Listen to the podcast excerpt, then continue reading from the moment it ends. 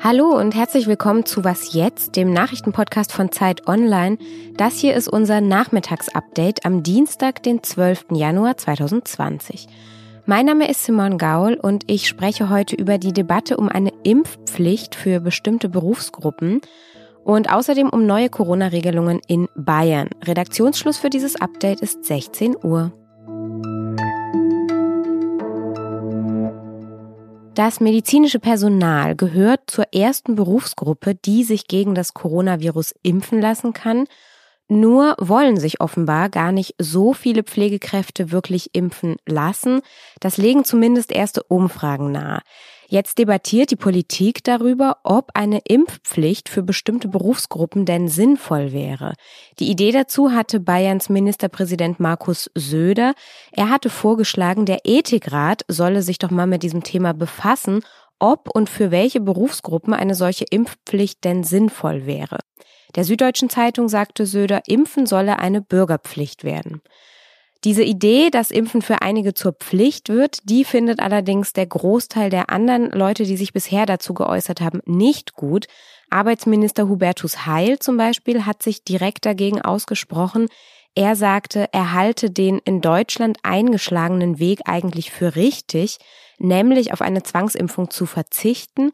Das sagte auch der baden-württembergische Ministerpräsident Winfried Kretschmann von den Grünen und auch der Hauptgeschäftsführer des Deutschen Städtetags, Helmut Dedi, sagte, man kann das schon verstehen, dass man sich jetzt wünscht, dass eben sich Pflegepersonal impfen lässt. Aber auch er ist gegen eine Pflicht für diese Menschen. Er sagte, wir haben noch nicht alles ausgereizt, was Überzeugungsarbeit angeht. Und naja, was sagen die Pflegekräfte selbst? Der Deutsche Berufsverband für Pflegeberufe, der lehnt diese Impfpflicht ebenfalls ab.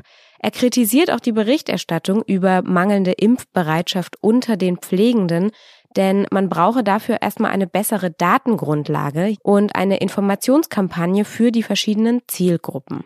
Das sagte die Vorsitzende des Verbands, Christel Bienstein. Ja, und da wir gerade übers Impfen sprechen, der schwedisch-britische Pharmakonzern AstraZeneca hat die Zulassung seines Corona-Impfstoffs bei der Europäischen Arzneimittelbehörde ebenfalls beantragt. Der Impfstoff könnte nach Einschätzung der EU-Kommission Ende Januar zugelassen werden und die Kommission hat auch schon bis zu 400 Millionen Dosen dieses Mittels für die 27 EU-Staaten bestellt. Der AstraZeneca-Impfstoff ist ein Vektorimpfstoff, also kein mRNA-Impfstoff wie die anderen beiden bereits in der EU zugelassenen Produkte. Er basiert auf einer abgeschwächten Version eines Erkältungsvirus von Schimpansen und er hat zwei Vorteile.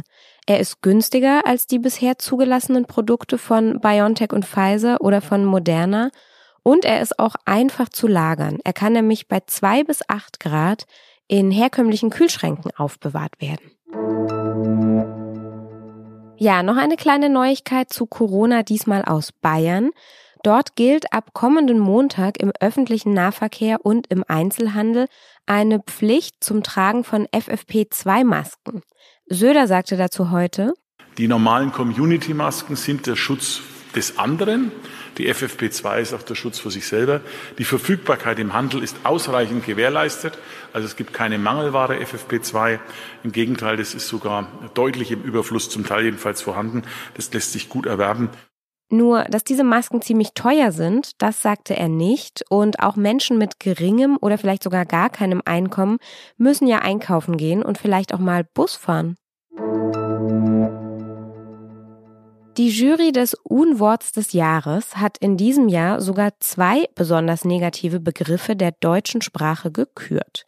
Die Unwörter des Jahres 2020 sind Corona-Diktatur und Rückführungspatenschaften. Das erste Wort, das erklärt sich ein bisschen von selbst, das verharmlose eben Diktaturen und verhöhne die Menschen, die sich dort gegen die Diktatoren wenden und dafür Haft und Folter bis hin zum Tod in Kauf nehmen. Das heißt es in der Begründung, weil aber neben Corona auch in anderen Bereichen unangemessene oder inhumane Wörter verwendet würden, das sagte die Jury, kürte sie ein zweites Unwort, die Rückführungspatenschaften, und die bezeichnen einen Mechanismus der Migrationspolitik, den die EU-Kommission selbst vorgeschlagen hatte. EU-Mitgliedstaaten nehmen anderen Staaten dabei die Verantwortung für Abschiebungen ab von abgelehnten Asylbewerbern. Und dieser Begriff, das sagt eben die Jury, der sei zynisch und beschönigend. Was noch? Laifode Traoré. Das ist ein junger Mann aus Guinea, der als unbegleiteter minderjähriger Flüchtling nach Frankreich gekommen ist. Seit September 2019 macht er jetzt eine Lehre dort bei einem Bäcker in Besançon, das ist eine Stadt im Osten Frankreichs. Und mit der Volljährigkeit soll er aber nun in sein Heimatland abgeschoben werden. Dann könnte er auch seine Ausbildung nicht beenden. Und sein Bäckermeister Stéphane Ravaclé, der ihn auch gerne übernehmen würde nach der Ausbildung, der tut seit dieser Anordnung alles, um zu verhindern, dass Traoré abgeschoben wird. Er hat eine Petition gestartet und inzwischen mehr als 200.000 Unterschriften gesammelt. Er ist zum Fernsehen, zu den Zeitungen und vor einer Woche trat Ravaclé sogar in den Hungerstreik. Inzwischen ist er deswegen im Krankenhaus.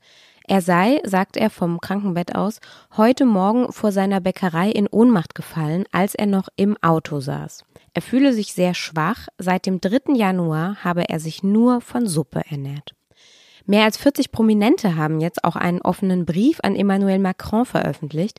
Darunter ist zum Beispiel die Oscar-Preisträgerin Marion Cotillard oder auch ihr Schauspielkollege Omar Sy.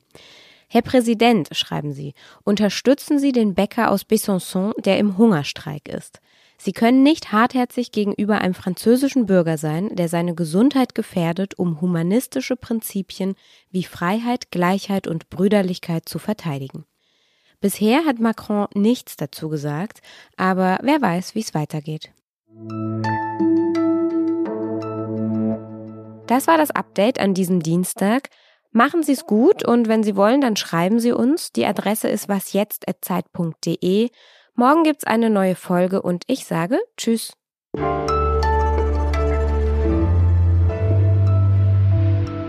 Übrigens hat auch Frankreich einen großen Fachkräftemangel und auch junge Bäckerinnen und Bäcker, die werden eigentlich händeringend gesucht.